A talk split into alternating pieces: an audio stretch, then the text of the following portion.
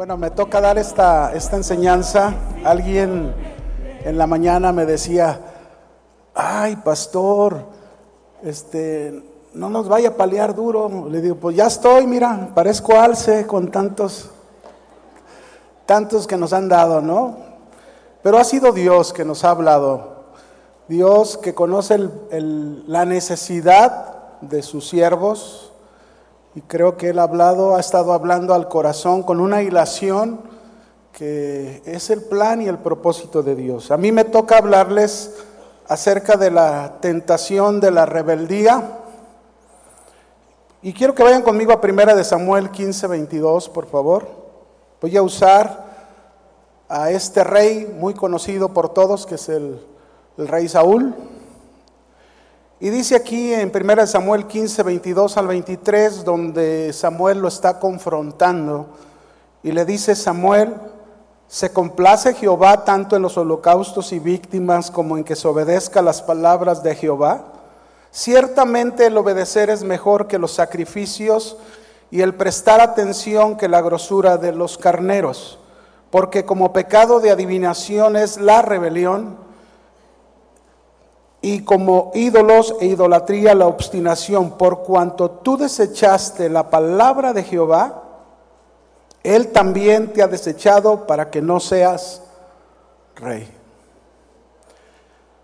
Yo creo que la rebeldía, mis hermanos, la raíz de cada una de las enseñanzas que se han estado hablando desde ayer, la rebeldía es esa raíz que nos lleva a, la a caer, a ceder a la tentación de las redes sociales mal usadas, como también es la raíz que nos lleva a caer en la tentación de la impureza, las impurezas, como también lo es la raíz para ceder a la infidelidad, al adulterio, como se nos habló el día de ayer. Y hoy en la mañana se hablaba de lo que es una causa de la rebeldía, el orgullo. La rebeldía, mis hermanos, contra Dios es una de las tentaciones y pecados más graves que un ministro puede llegar a tener.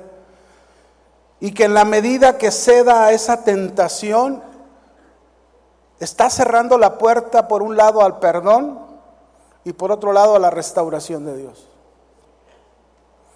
No es fácil, mis hermanos, cuando alguien cede a la rebeldía, no es fácil poder ser restaurado. La rebeldía contra Dios es rebeldía contra cualquier autoridad que Dios ha puesto por encima de nosotros. Tanto en el hebreo como en el griego, esta palabra, por un lado, significa la actitud de una persona que es desafiante y pone resistencia a quien tiene autoridad sobre esta persona. En el hebreo también esta palabra significa muchas veces, fíjense lo que significa apostasía. La rebeldía es falta de obediencia. Voy a darte definiciones ahorita para poder entender lo que Dios quiere que tú y yo cuidemos en nuestro corazón. La rebeldía es poner resistencia a los mandamientos de Dios. La rebeldía es sublevarte a la autoridad de Dios, la de su palabra.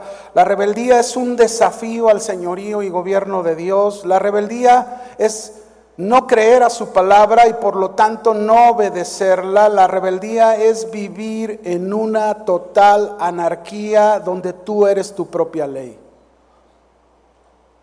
Y por esta causa, fíjense bien de la rebeldía, es que podemos ver toda clase de desórdenes morales, sexuales, de abuso de autoridad y de maldad en el ministerio, como ya se nos ha hablado mucho de esto y se nos va a seguir hablando. ¿Cuántos casos, quiero que tú pienses, no hemos sido testigos de hombres, siervos de Dios, creyentes, que han caído en esta tentación de la rebeldía han cedido a ella y sus ministerios se han venido abajo.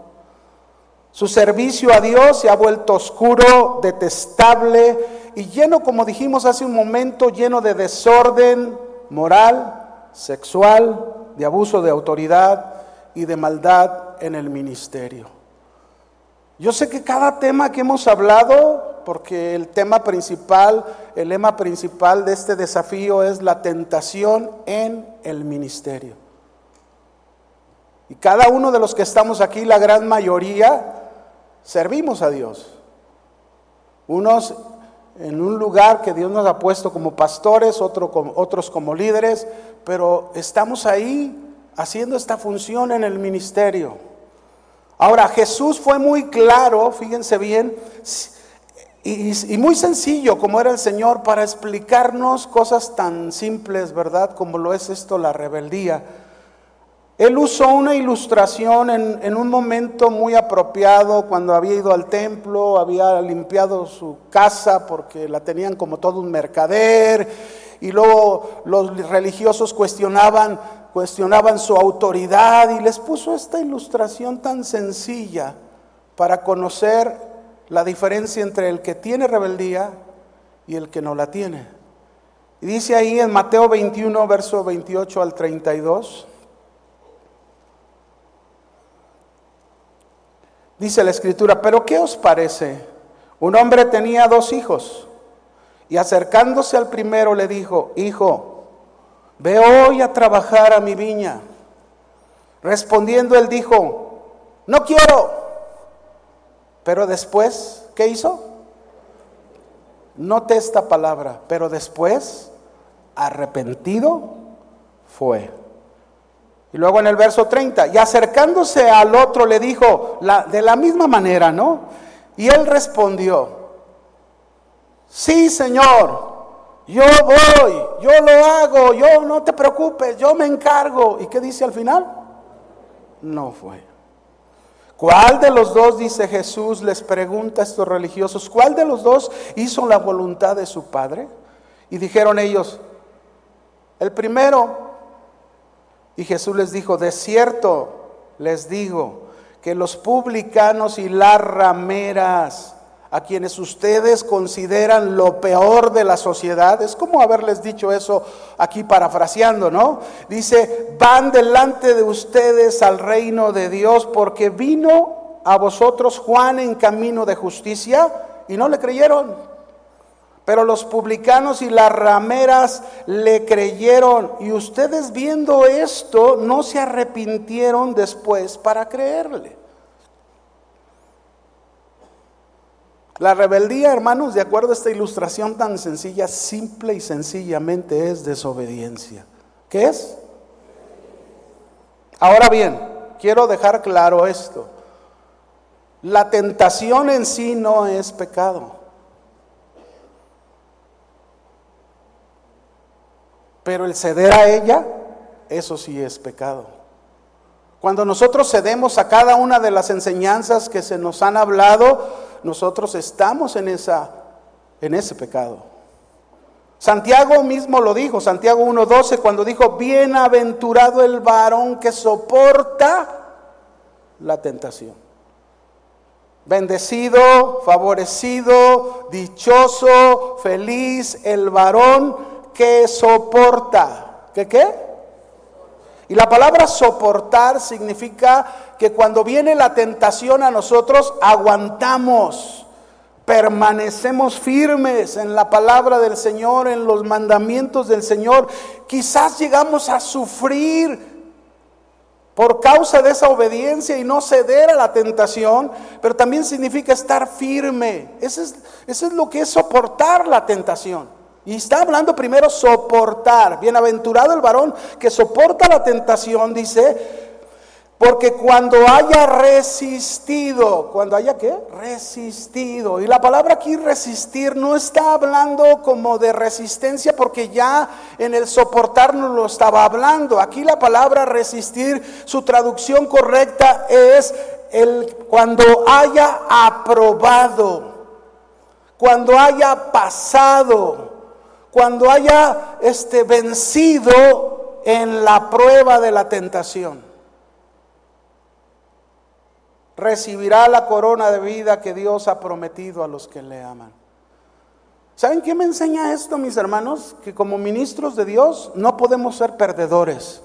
Como ministros de Dios tenemos que ser vencedores. lo que van a tratar los jóvenes, ¿no? En su, en su desafío juvenil, vencedores. Eso es lo que tenemos que ser en el Señor. Dios no llama perdedores, Dios nos llama vencedores. ¿Y saben por qué nos llama vencedores? Por Cristo. Él es nuestro gran vencedor. Y es por Él que podemos ser vencedores. Ahora, la verdad es que todos, voltea con tu hermano, ahí te incluye a ti, me incluye a mí, nos incluimos, ¿cuántos? Todos como ministros y siervos del Señor estamos expuestos a caer en esta tentación de la rebeldía. En todas las áreas de nuestra vida. Recordemos que primero esto, el primero que se dio en, esto, en la tentación de la rebeldía, pues fue Satanás, ¿no? Desde su caída, el orgullo ahí brotando en su corazón y volviéndose un rebelde, ¿verdad? Y, desde entonces se ha convertido en el tentador para el hombre de llevarlo a ceder a esa rebeldía como él lo hizo. Ahora, tú y yo podríamos decir que nunca vamos a caer en ella. Y ya se nos ha dicho muchas veces en todas las enseñanzas. No podemos pensar nunca, mis hermanos, que no podemos caer. Tú y yo somos de carne y hueso. Tú y yo somos los más miserables, como decía Pablo, miserable de mí. ¿Quién me librará de este cuerpo de muerte? Tú y yo somos débiles. No podemos nosotros pensar que no podemos caer un día. Primera de Corintios 10:12 dice, así que el que piensa estar firme, ¿qué tiene que hacer? Mire y note esta palabra, mire, vigile, observe muy bien que no caiga. A veces los ministros estamos tan preocupados mirando y observando a la gente, los ministerios, lo que está haciendo acá y allá. Y ¿saben qué es lo que menos miramos? Nuestro corazón. Lo que menos vigilamos, nuestro corazón. Necesitamos vigilar y observar muy bien nuestro corazón. Necesitamos estar atentos lo que estamos permitiendo entrar a nuestros corazones, pues ahí es donde comienza la rebeldía. Descuidar nuestro corazón, hermanos, descuidarnos a nosotros mismos es abrir la puerta a esta tentación del pecado de la rebeldía. Un siervo de Dios del siglo XVIII, él dijo esta, esta frase, si sabemos cuán débiles somos y cuán fácilmente cedemos a la tentación del pecado en general, cuánta mayor vigilancia deberíamos tener de nuestro corazón.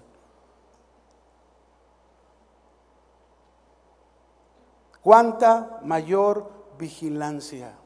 La Biblia, mis hermanos, desde que inicia hasta que termina, nos habla de esta tentación y de cuánto se dieron a esta tentación de la rebeldía, ¿verdad? Personajes, todo un pueblo, siervos de Dios, y hasta nos describe una iglesia completa. Por ejemplo, déjenme darles un resumen breve y rápido. Tenemos al inicio a Adán y Eva que permitieron que Satanás les engañara, cayeron en rebeldía y desobedecieron. Luego vemos caer en ella a Caín y su descendencia, toda una resistencia a la autoridad y señorío de Dios y de su palabra. Más adelante vemos cómo encontramos el mezclarse dos descendencias que Dios había establecido que habría enemistad entre ellas. Encontramos dos descendencias juntarse, sus resultados de rebeldía catastróficos que Dios tiene que decidir y envía un, primer juicio anunciándonos el juicio final, el diluvio. Un desafío de la gente al señorío y gobierno de Dios. Después tenemos el caso de la construcción de la torre de Babel, el hombre queriendo llegar hasta el cielo por sí mismo en su rebeldía, alejados de la voluntad de Dios. Luego tenemos la rebeldía del pueblo de Israel por años en el desierto y no se diga, ¿verdad? Viene el libro de jueces, todo el libro de jueces, que es el libro de un Israel en apostasía, rebeldía, resistentes a los mandamientos de Dios. Luego vemos siervos de Dios llamados por Dios, cediendo a esta tentación de rebeldía, como en el caso de Sansón, ya no sé si decirle Sansón pero Sansón, un ministerio truncado. Después encontramos en los tiempos de Jesús un liderazgo religioso lleno de rebeldía, en una completa oposición a la autoridad de Dios y sus mandamientos, siendo ciegos de ver las manifestaciones de Dios en su Hijo Jesucristo. Luego en las cartas de Pablo, no nos, no, digan, ¿no? Vemos mencionar personas que servían a Dios, que estaban ahí al lado como discípulos de Pablo, ¿verdad? Y que él mismo menciona como Demas, que se fue al mundo. O tenemos a Pablo mencionando a personajes como Himeneo, Himeneo, perdón, o Fileto, que su rebeldía los llevó a apartarse de la verdad y apostatar. Por último, la iglesia en Apocalipsis de la Odisea. Una iglesia en rebeldía, vivían en autosuficiencia, no tenían según ellos necesidad de nada, apartados de una dependencia de Dios. Yo no sé si era una iglesia muy próspera, yo no sé si era una iglesia que lo tenía todo en cuestión de economía y a lo mejor hasta en los ministerios, una gran música y todo, ¿verdad? pero apartados de una dependencia de Dios. Una iglesia que se relaciona con una iglesia que hoy ha surgido, que es la iglesia apóstata. Esta tentación del pecado, de la rebeldía, está en toda la Biblia. Y si está en toda la Biblia, yo creo que es digna o digno de prestar mucha atención. Volviendo al pasaje de inicio, de ahí de primera de Samuel 15, 22, que quiero que estés ahí conmigo porque ahí vamos a, voy a tomar unos principios que vamos a aprender. La rebeldía contra la correcta autoridad es un tema serio a los ojos de Dios. Y el profeta Samuel, Dios lo envió para enfrentar al rey Saúl con estas palabras. Voy a volverlas a recordar. Dice, primera de Samuel 15, 22. Y Samuel le dijo, ¿se complace el Señor tanto en los holocaustos y víctimas como en que se obedezca las palabras del Señor? Podríamos hacer muchas cosas, hermanos. Déjenme aquí enseñarle algo, ¿no? Podríamos hacer muchísimas cosas. Una misión, otra misión, otro esto, otro aquello. Podríamos hacer muchas cosas y que llegamos a ofrecérselas al Señor. Podríamos enfocarnos en tantas actividades, pero muchas de estas posiblemente estemos brincando la palabra del Señor. No lo estemos obedeciendo y eso es rebeldía. Un tiempo yo fui enviado a una iglesia que era dirigida por unos americanos, que eran los fundadores de ella. Y yo recuerdo que había ahí en la iglesia, cuando me enviaron para pues, ser el pastor en la iglesia, había un líder de la alabanza, el director, que tenía mucho talento, que tenía mucha habilidad para la música y ministraba, bueno, ministraba en la música muy bien, pero no lo hacía bien. Se agarraba el CD de un cantante cristiano, tal cual el CD, y lo llevaba a cabo en la reunión. Entonces yo hablaba con él, oye, es que así no es. No es de esa manera. Y este, este joven, con tantos talentos, no obedecía órdenes, no se sujetaba, vivía como quería, y hasta me llegó a decir un día, por favor, no te metas en mi ministerio, que para eso me pagan. ¿Cómo se le llama a eso, hermanos? Pues orgullo, rebeldía. Así es la rebeldía. Es una raíz ahí adentro en el corazón, que puede surgir en cualquier momento, en cualquier situación. Puedes pasar por circunstancias y ahí puede aparecer esta tentación y hacerte caer. Primera de Samuel, capítulo 15, versos 22 y 23. Ciertamente el obedecer es mejor que los sacrificios y el prestar atención que la grosura de los carneros. Porque como pecado de adivinación es la rebelión y como ídolos e idolatría la obstinación, por cuanto tú, escucha este final, por cuanto tú desechaste la palabra del Señor, Él también te ha desechado para que no seas rey.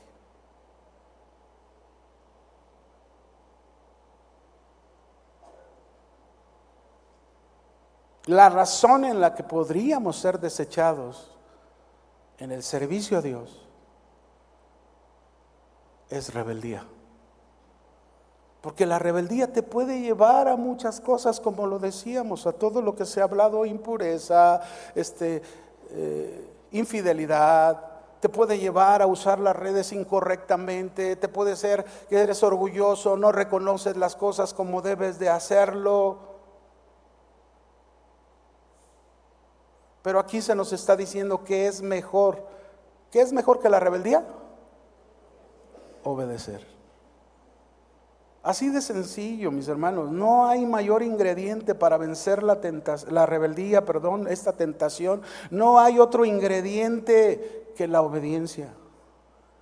El hacer la voluntad de Dios. Es por ella que un ministro puede marcar la diferencia obedeciendo a Dios. Y obedeciendo a Dios es reconociendo, ¿verdad? Desde ayer que han estado hablando, bueno, Dios a mí me ha estado hablando y reconociendo esas partes donde yo tengo que mejorar, corregir, cambiar. Dios a mí me ha hablado. Yo no sé a ti, pero yo quiero, yo quiero ir a más. ¿Cuántos quieren ir a más? Es por la rebeldía, mis hermanos, que podemos llegar entonces a perder el privilegio que se nos ha concedido por Dios de servirle o de haber truncado nuestro ministerio. En mis años de servir a Dios, nunca he visto un ministerio en rebeldía que fructifique. Nunca que funcione bien, que cumpla con el plan y el propósito de Dios. Nunca lo he visto. Tengo 43 años de conocer al Señor y nunca he visto que alguien en rebeldía pueda cumplir el plan y el propósito de Dios. Yo he enseñado a los estudiantes mucho sobre esta actitud, que yo la viví, hermanos. Yo recuerdo cuando digo, a lo mejor lo he comentado en alguna vez, pero cuando yo, cuando comenzaba Casa de Oración, que vino aquel misionero y el pastor Chuy le dio la oportunidad de enseñar al inicio de Casa de Oración, nos convenció a varios jóvenes y nos, nos salimos de Casa de Oración. Yo me salí de Casa de Oración, yo me fui de Casa de Oración por tres años. Tres años. Y no funcionó. Yo era un joven inmaduro, ciertamente. Era un joven, no estaba casado todavía, pero cedía la rebeldía. Fueron tantos los problemas que tuvimos con aquel misionero que una noche orando Dios me habló y me enseñó algo que jamás espero se me olvide en la vida. Y el Señor me dijo, debes regresar a casa de oración. Debes pedir perdón reconociendo que no lo hiciste bien. Y debes sujetarte a la autoridad de tu pastor Chuy y yo te voy a levantar. Aprendí esta lección, mis hermanos. La aprendí. Y fui enviado a varios lugares como Dios así lo quería. Y mi corazón siempre cuidé el corazón para no permitir volver a caer en la tentación de la rebeldía. Ciertamente en el ministerio vas a encontrar desacuerdos, desacuerdos como matrimonio, A veces como pareja y pastores hay desacuerdos en la relación y esos desacuerdos y esos este, conflictos no deben de ser la causa o el motivo para caer en rebeldía. Tenemos que aprender a entender que siempre va a haber desacuerdos, pero lo que más nos debe de importar, ¿qué dice Dios en su palabra? ¿Qué Dios nos enseña en su palabra? Va a haber conflictos, pero Dios qué dice en su palabra? Hace un momento, por ejemplo, el pastor eh, Toño Lázaro nos decía, ah, hablando del orgullo con relación a la pareja de matrimonio, ¿verdad? Y cómo a veces los varones somos orgullosos y no queremos reconocer cuando algo no está bien. Y ahí está la esposa, ¿verdad? Ah, con la sabiduría de Dios diciéndonos, mira, no hagas esto porque eh, eso no, no, es, no, no, es de Dios, es más, Dios me dijo, y nada, tú que sabes, y, yo soy la cabeza, y, y, al rato, ¡pum!, ahí está el problema. Y la esposa ya ni siquiera le dice, te lo dije, no. La esposa nada más lo ve y dice, Dios tenga misericordia de ti. Y las hermanas felices, ¿verdad? Pero no todas a veces así lo hacen. Pero es importante, mis hermanos, que entender, en el ministerio va a haber desacuerdos, va a haber conflictos. Como cuando uno le dice a los que se van a casar, ¿verdad? A los que se van a casar no les dice uno, no, no nunca vas a tener problemas. No, no, les dice uno la verdad, cómo, cómo, qué es lo que viene y, y les enseña uno cómo estar preparado para enfrentar. Y así nosotros, lo que tenemos que aprender es a aprender cómo enfrentar los desacuerdos y los conflictos que se van a atravesar en nuestro camino y que pueden ser causa de que nosotros cedamos a la tentación de la rebeldía caigamos en el orgullo, cedamos a la rebeldía y hagamos todo este desorden del que se nos ha estado hablando. Ciertamente, mis hermanos, he visto caer a tantos siervos de Dios y lo triste es que muchos de ellos se han dado cuenta, pero sin arreglar las cosas, sin pedir perdón. Y sus ministerios nunca vuelven a florecer. Aprendamos entonces algunos principios. ¿Quiere aprender algunos principios conmigo? Vamos a aprender de la vida de Saúl, pero a cuidarnos de no ceder a la tentación de la rebeldía como él lo hizo. Primera de Samuel 15, 17 al 19, ahí vamos a ver estos principios que yo quiero que esta tarde el Señor nos hable y, y reflexionemos en nuestro corazón. Dice ahí, y dijo Samuel, aunque eras pequeño en tus propios ojos, no has sido hecho jefe de las tribus de Israel, y Jehová te ha ungido por rey sobre Israel. Y Jehová te envió en misión y dijo, ve. ¿Qué le dijo? Ve, destruye a los pecadores de Amalek y hazles guerra hasta que los acabes. Verso 19. ¿Por qué pues no has oído la voz de Jehová? Sino que vuelto el botín has hecho lo malo ante los ojos de Jehová. Lo primero que encontramos en el verso 17, un primer principio muy importante, ministros, es que Samuel al confrontar al rey Saúl por su rebeldía en la que estaba cediendo él, le dijo, aunque eras pequeño en tus propios ojos, la rebeldía, mis hermanos, nos hace creer que somos alguien. Cuando realmente somos unos pequeños. Pablo incluso cuando se le cambió el nombre, ¿verdad? Él era Saulo de Tarso. ¿Y cómo se le puso el nombre? ¿Qué significa Pablo? Pequeño. Un hombre que recibía semejantes revelaciones de Dios tenía que entender con su nombre en su vida quién era delante de Dios. Un pequeño. No somos nadie, en pocas palabras, mis hermanos, cuando tú y yo llegamos al Señor, seguimos, no somos nadie. Muchos siervos de Dios llegan a creer que son importantes, que son más que otros. ¿Y qué dice el Señor? Primera de Corintios 1. Vamos a ver qué nos dice el Señor. ¿Quién somos nosotros? Primera de Corintios 1, 27 al 29. Sino que lo necio del mundo escogió Dios para avergonzar a los sabios. Lo débil del mundo escogió, escogió, Dios para avergonzar a lo fuerte. Lo vil del mundo y lo menospreciado escogió Dios y lo que no es para deshacer lo que es. Y note el final a fin de que nadie se jacte en su presencia. ¿Cuántos? Nadie. Nadie. Satanás creyó que era alguien, que podía igualarse a Dios. Y esa fue su gran rebeldía.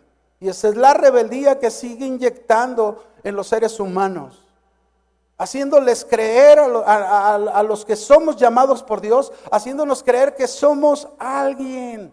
La rebeldía surge, mis hermanos, cuando algo pega en el ego.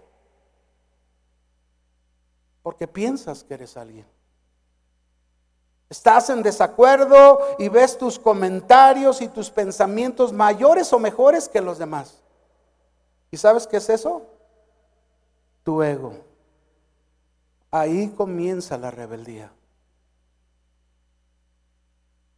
Romanos 12.3, que ya lo leyó el pastor Toño Lázaro y nos habló de esto, confirmando este texto, Romanos 12.3 dijo, digo pues, ¿a quién está dirigido a nosotros? Los creyentes, no solo a los creyentes de Roma, sino a hoy la palabra de Dios llega hasta nuestro tiempo. Digo pues por la gracia que me es dada. Ni siquiera está hablando por él. Pablo está hablando por la gracia que Dios le ha dado, reconociendo la gracia de Dios por encima de quien es él. A cada cual que está entre vosotros que no tenga más alto concepto de sí que el que debe de tener sino que piense de sí con cordura. Y la palabra cordura aquí se traduce como templanza y templanza se traduce como dominio propio. ¿Qué se ocupa para no pensar más alto de lo que debes de pensar de ti, ministro? ¿Qué se ocupa? Dominio propio. Dominar tus pensamientos, dominar tus emociones, y someterlas a la gracia de Dios. Dice aquí entonces, no dice, sino que piense de sí con cordura conforme a la medida de fe. Esta medida de fe aquí, mis hermanos, se está refiriendo al don, al compromiso que Dios nos ha dado a cada uno, como dice al final, que Dios repartió a cada uno. A cada uno Dios nos dio dones, nos dio habilidades, nos dio capacidades, nos dio un llamado a servirle en una área de la iglesia del cuerpo de Cristo.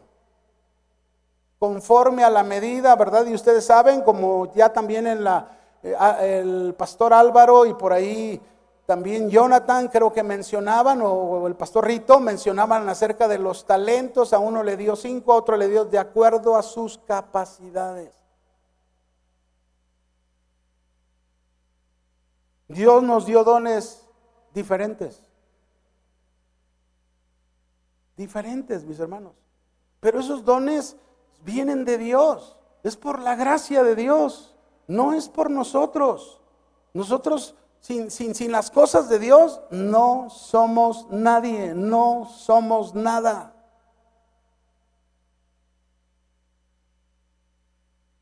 No somos nada. La verdad es que mis hermanos nos cuesta reconocer que somos pequeños, lo que somos ante el Señor, pues creemos, mire, vaya conmigo, 1 Samuel 15, 12, vea, esto pasa en muchos. 1 Samuel 15, 12.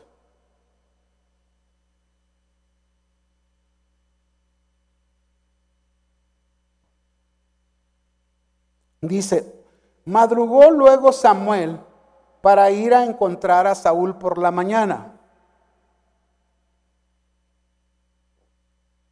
Y fue dado aviso a Samuel diciendo, Saúl ha venido a Carmel. Y miren lo que le contaron. Y he aquí se levantó un monumento y dio la vuelta y pasó adelante y descendió a Gilgal. Saúl construyó un monumento a sí mismo. Qué contraste con Moisés y con Josué, ¿no? Quienes el día de la victoria le dieron todo el reconocimiento a Dios.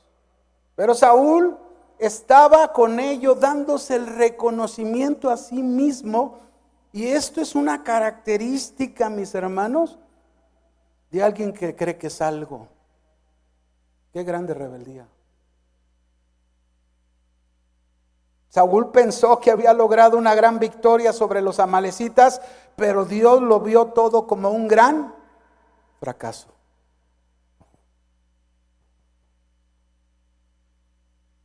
Saúl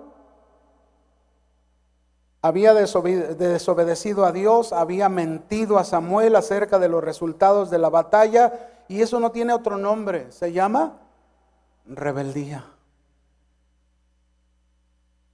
Hay muchos ejemplos en la Biblia de esta rebeldía. Por ejemplo, en números, no lo busque, no lo voy a leer, se lo voy a resumir rápido. Ustedes ya lo han leído seguramente. Números 12, versículo 1 al 13. Nosotros encontramos el caso de María, la hermana de Moisés, que alborotó a Aarón, ¿verdad? Siempre un rebelde va a buscar quien le haga segunda.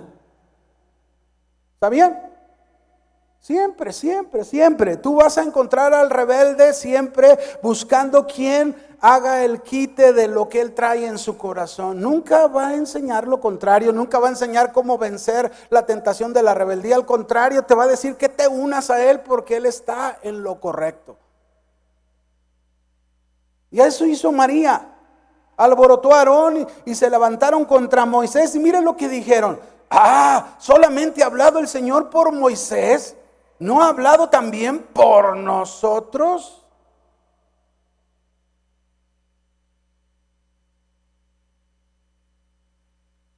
Creemos ser alguien. La rebeldía es tan sutil cuando Samuel está diciendo bien claro, perdón, Saúl está diciendo a Samuel, Samuel, que no eras el más pequeño ante tus ojos.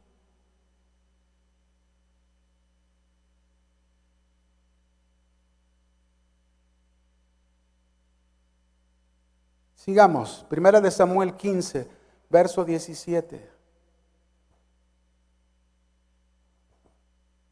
Dice ahí, ¿no has sido hecho jefe de las tribus de Israel y Jehová te ha ungido por, por rey sobre Israel? Ese sería el segundo punto donde podemos aprender del, del no caer, no ceder a la tentación de la rebeldía como lo hizo Samuel. Dice aquí, parece, mis hermanos, en esto que le está diciendo Samuel con una pregunta confrontando, perdón, Saúl confrontando a Samuel, parece que la rebeldía nos vuelve ciegos y bien orgullosos, pues se nos olvida, se nos llega a olvidar en los años de servir a Dios, se nos llega a olvidar que estamos donde estamos no por nosotros. No por nuestra capacidad, no por nuestros talentos, no por nuestro conocimiento, no por ser buena onda. Estamos donde estamos por la gracia de Dios.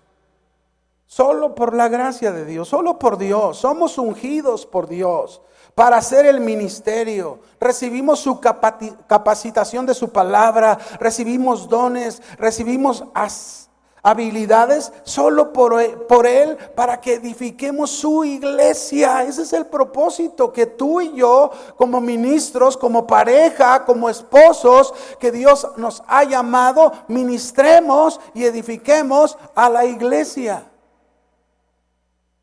Pero no por nosotros.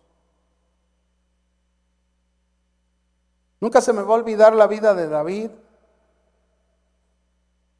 Cuando Dios desechó al rey, Saúl, al rey Saúl, ya me confundo con Samuel y Saúl. Cuando desechó al rey Saúl y escogió a David, y después fue perseguido por, por Saúl, David cuando Dios lo ungió para ser el futuro rey de Israel, esperó que Dios lo levantara. Esperó. Y no él, no los hombres, entendiendo que todo es por Dios y tuvo muchas oportunidades de hacerlo por su propia cuenta. Tuvo muchas oportunidades, incluso incitado por su mismo grupo que él tenía para poder tomar el reinado por su propia mano. Pero él sabía que así no era. Él había aprendido que tenía que esperar y Dios lo bendijo en su reinado. ¿Cuántos quieren la bendición en su ministerio? Fue Dios quien nos llamó, mis hermanos. Fue Dios quien nos ha preparado. Fue Dios quien nos dio el privilegio de servirle y estar donde nos encontramos. Y quizás pienses y digas, alguno llegue a pensar y a decir, es que me ha costado trabajar, nadie sabe lo que me ha costado trabajar en esta obra, cuánto he dado de mi vida, cuánto he invertido de ella. Oigamos a Pablo, ¿qué dice Pablo? Primera de Corintios 15, 10. ¿Qué dice Pablo?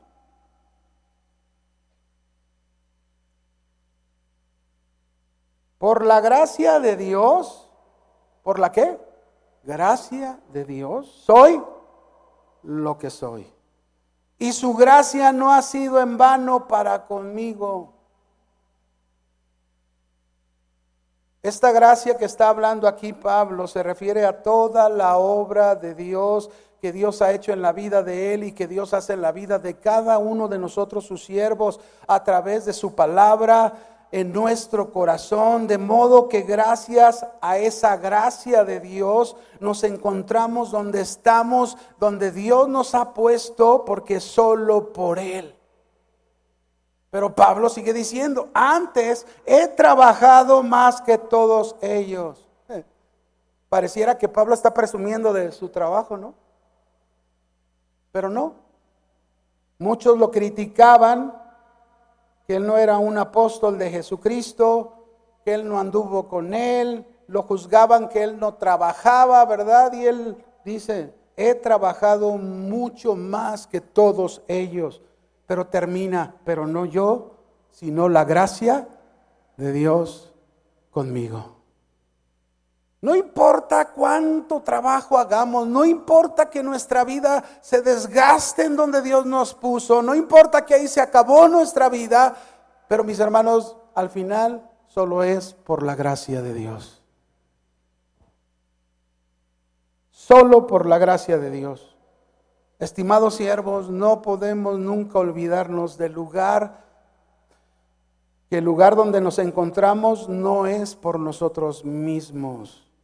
Cuide su corazón de no ceder a la tentación de la rebeldía. Cuide su corazón.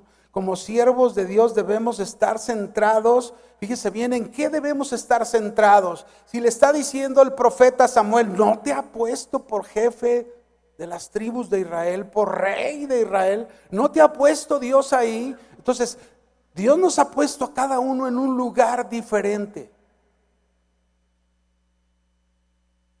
Muy distinto. Como siervos de Dios debemos estar centrados más bien, mis hermanos, en lo que cada uno de nosotros debe de hacer. Y hacerlo muy bien. Hay que hacerlo bien para el Señor porque es por su gracia, estás ahí por Él y hay que hacerlo bien. Si hay que dejar redes sociales, déjalas. Si hay que limpiar tu corazón de impureza, límpialo. Si hay que limpiar tu corazón de infidelidad, hazlo ya. No lo dejes para mañana. Si tienes que humillar tu orgullo, humíllalo. Sé la persona. ¿Quieres parecer a Jesús? Con el orgullo nunca te vas a parecer a Jesús. Porque para llegar a ser como el Señor Jesús, Él era el más humilde. Y tenemos que ser como Él.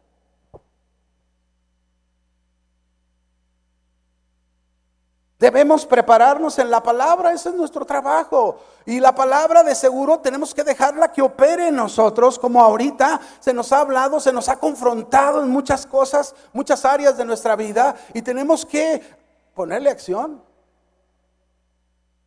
No hay que regresar al lugar donde estamos sirviendo a Dios y seguir igual. No, no, no. Dios quiere que regreses como alguien que ha limpiado su corazón. Mire, desde el domingo en el servicio, Dios nos, nos ha estado hablando que Él viene pronto. ¿Cuántos de ustedes saben que Él viene pronto? Y si Él viene pronto, pues con más razón debemos trabajar lo que Dios nos está hablando para cambiarlo, para manejarlo diferente. ¿Qué aprendemos? Ya vimos que Él nos ha dado una misión, la misión donde tú te encuentras, hazla bien. No trates de imitar al otro. Cada uno es diferente, mis hermanos. Hay algún pastor, Dios le puede estar dando la gracia y a lo mejor va muy bien, ya quizás tiene, tiene una iglesia, ya no paga ni siquiera una renta y a lo mejor tú todavía tienes que pagar y a lo mejor se te dificulta, pero ahí es donde tú te debes concentrar en hacer y obedecer a Dios lo que a ti te toca hacer. Y no estar viendo ah, para querer ser igual, no, hermano, no podemos. Cada lugar es distinto. Cada, persona en cada lugar es diferente y tú tienes que concentrarte en eso. ¿Para qué? Para hacer bien lo que Dios te ha mandado hacer, la misión a la que Él te ha mandado, porque Él te ha puesto por ministro ahí en ese lugar. Tres, primera de Samuel 15, 18. Lo sigue confirmando aquí. Y Jehová te envió en misión y dijo, ve, ve, lo mandó a una misión. Ve, destruye a los pecadores de Amalek, hazles guerra hasta que los acabes. Dijimos que la rebeldía es desobediencia. Y Dios, mis hermanos, nos ha dado una misión a cada uno de nosotros. Una misión que involucra muchas cosas. Una misión donde debemos obedecer a Dios completamente, no a medias. Una misión donde involucra, lógico, Dios me llama a un lugar y desde ahí comienza una labor en mi matrimonio.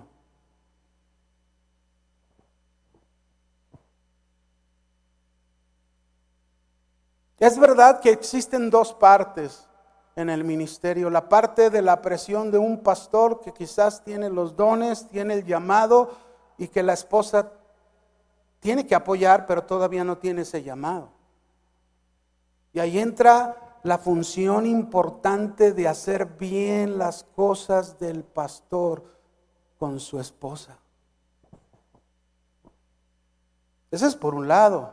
O por otro lado, tu esposa ha sido llamada, tiene dones, tiene talentos, pero en tu rebeldía, en tu orgullo, no dejas que ella fluya porque luego te da miedo que sea mejor que tú.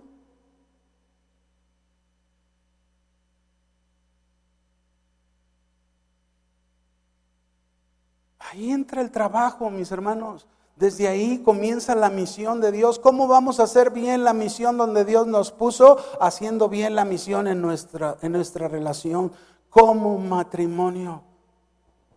Trabajando en el acuerdo, haciendo las cosas como Dios nos va guiando. Cada uno es diferente la guía. Eh, em, aprendemos los principios, pero cada uno es diferente. Y aún en eso, mis hermanos, si no lo hacemos de la mejor manera, podemos caer en rebelión, en rebeldía.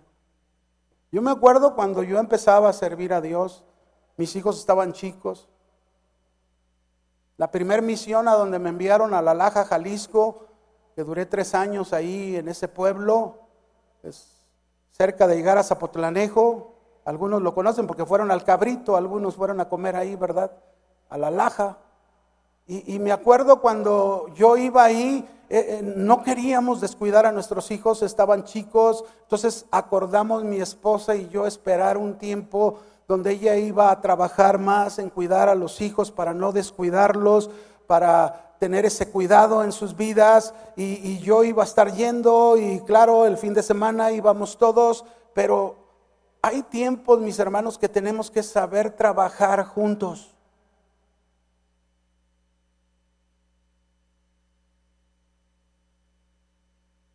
Y muchos, muchos, muchos en, en esto de la relación como pareja no cumplen la misión a la cual Dios les está enviando. Eso es por un lado. Y por otro lado, si Dios nos está dando una misión, pues es en donde nos tenemos que concentrar. Ahí y hacerlo bien. En todos los aspectos en todos, a donde Dios te ponga, ahí tenemos que hacerlo de la mejor manera, no dar ningún problema ni a Dios ni a las autoridades que están por encima de nosotros. Ningún problema. Así como un hijo cuando sale de casa, yo recuerdo cuando yo me casé, ¿verdad? Salí de casa de mis padres y empecé mi matrimonio y yo en mi corazón, claro, en mi relación con Dios, dije, yo no quiero darle problemas a mi papá de mi matrimonio, de mi hogar, quiero hacerlo de la mejor manera para que él se sienta gozoso de lo que está está haciendo su hijo, en este caso su servidor, eh, en mi matrimonio. Y eso es lo mismo en la obra de Dios. Tú haces el, decir, Señor, yo debo de hacer bien la obra de, a la misión que me enviaste, no dar problemas, no dar malas noticias, no, no, no, que no, que no se oiga nada malo de ti. Y si se oye algo malo, pero que no sea verdad. Porque siempre va a haber quien hable mal de ti que no es verdad. Pero Dios nos envió una misión, mis hermanos. Y en esa misión tenemos que hacer bien nuestra labor. No lo hizo Saúl, no lo hizo. Dios lo envió a una misión y no hizo como Dios le dijo que lo hiciera.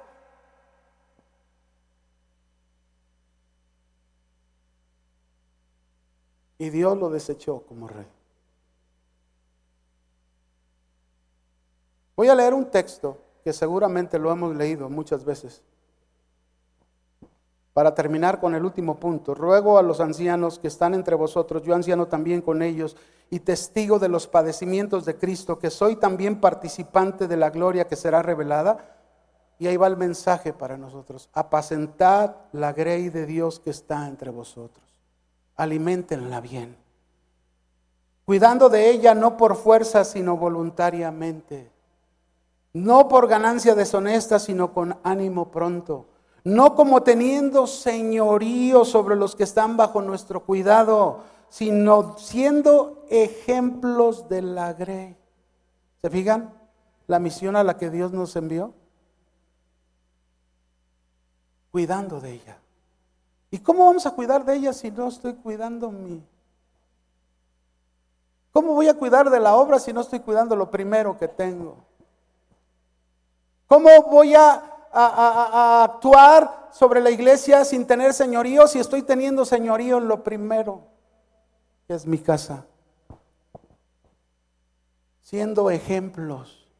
La mejor enseñanza que tú y yo podemos dar, mis hermanos, es el ejemplo. Y eso nos lo dejó bien claro el hermano Pablo Hunter, el ejemplo. Por último, mis hermanos, por el tiempo, quiero que vaya conmigo a primera de Samuel 15, 19.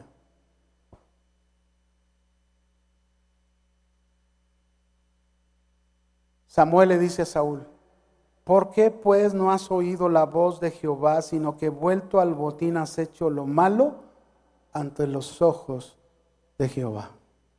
Este texto nos dice cómo la rebeldía nos puede llevar a no oír la voz de Dios, su palabra. Solo vamos a tomar la palabra de Dios lo que nos conviene, lo benéfico. Pero al final, mis hermanos, eso se llama desobediencia. La no disposición para hacer las cosas como Dios nos dice que lo hagamos. Y todos tenemos la oportunidad de obedecer a Dios. Es cierto, alguien se nos mencionaba hace un momento a Jonás. Dios lo envió a una misión a Jonás y Jonás no escuchó la voz de Dios porque no quería, él no quería que Dios perdonara a Nínive. Y Dios lo tuvo que meter en, un pez. ¿Cuántos quieren ser metidos en un pez? Diga amén. Dios lo metió en un pez Y le dio una segunda oportunidad al arrojarlo. ¿Saben lo que representaba el pez para Jonás? Jesús lo usó para mostrarnos claramente lo que sucedería con Jesús, que sería tres días bajo la tierra. Y esto habla de muerte. El pez tenía que representar morir Jonás a sí mismo. Para hacer a un lado lo que había en su corazón de rebeldía y obedecer a Dios, a lo que Dios le mandara, él tenía que hacerlo. Al final de cuentas, ¿quién era la autoridad? Pues Dios. Y Dios dice después que lo arrojó del pez, le dice, y le habló por segunda vez, segunda ocasión. Dios nos da otra oportunidad para oír la voz de Dios y obedecerla. Quizás ya no haya otra oportunidad. Este es el momento en que tú oigas la voz de Dios y obedezcas. Dios le habló a Caín y le dijo, el pecado está a la puerta y puede gobernar tu vida, pero tú tienes, tú puedes tener autoridad sobre él. Pero no escuchó la voz de Dios. A Moisés, Dios le dijo a Moisés claramente, Moisés, háblale a la roca, no la golpees. Y Moisés la golpeó dos veces. Y eso le costó el final de su labor en la tierra.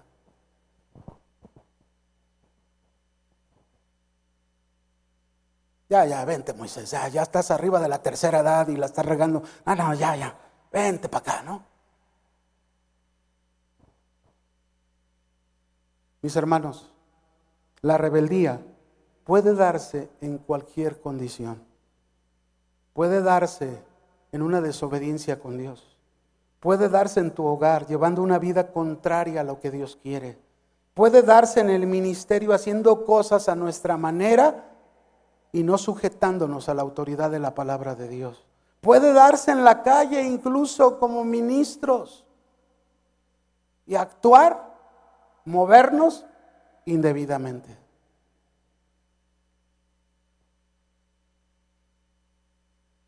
¿Cómo está tu corazón? Cierra sus ojos. ¿Cómo está tu corazón? Dios ha sido muy claro con cada uno de nosotros. Y todos, todos, mis hermanos, ninguno de nosotros estamos exentos a ninguna de estas tentaciones que hemos oído, ni a esta rebeldía. Cierra tus ojos ahí en tu lugar. Y si tú esta tarde en tu corazón tienes el deseo de decir, Señor, me he equivocado, he fallado, te quiero pedir perdón, he guardado cosas en mi corazón y he estado pensando cosas que no debo pensar y ahí comienza ese proceso hasta llegar a la rebeldía. Ponte de pie y dale una respuesta a Dios y dile al Señor, Señor, esto no quiero que más esté sucediendo en mi vida, esto no quiero que siga pasando en mi vida, yo quiero darte una respuesta. Soy alguien que has puesto ahí. Es por ti que estoy ahí sirviéndote. Es por ti, Señor, que estoy ahí haciendo esa labor. Cierre sus ojos, levante sus manos si usted quiere y dígale al Señor, aquí estoy. Aquí estoy, Señor. Toca mi corazón. Quita estas raíces que están ahí adentro. ¿Cuántas cosas he permitido que entren a mi corazón y he pensado mal? Y he estado a punto de tomar decisiones tan equivocadas. Ahora me doy cuenta que en medio de todo, Señor, en medio de desacuerdos, de, de conflictos, en medio de estas cosas, debo permanecer obedeciendo tu palabra. Esa es la única manera de vencer la rebeldía, la rebelión. Cuídanos, Señor, guárdanos. Somos tu iglesia, esa iglesia que tú quieres que cumplamos un objetivo, un propósito, un plan en este tiempo. Aquí estamos, cada uno en el lugar donde nos has enviado, cada uno en la misión que nos has dado. Enséñanos, Señor, que sin ti no somos nada que por ti, Señor, podemos hacer la labor, por los dones, las habilidades, las capacidades que nos has dado, que ciertamente tenemos que esforzarnos estudiando, obedeciendo tu palabra, preparándonos. Pero todo es por tu gracia. Todo es por ti, Señor. Enséñanos a cada uno de los matrimonios como ministros, enséñanos a hacer esa labor entre nosotros bien para que podamos cumplir el objetivo ahí, en ese lugar.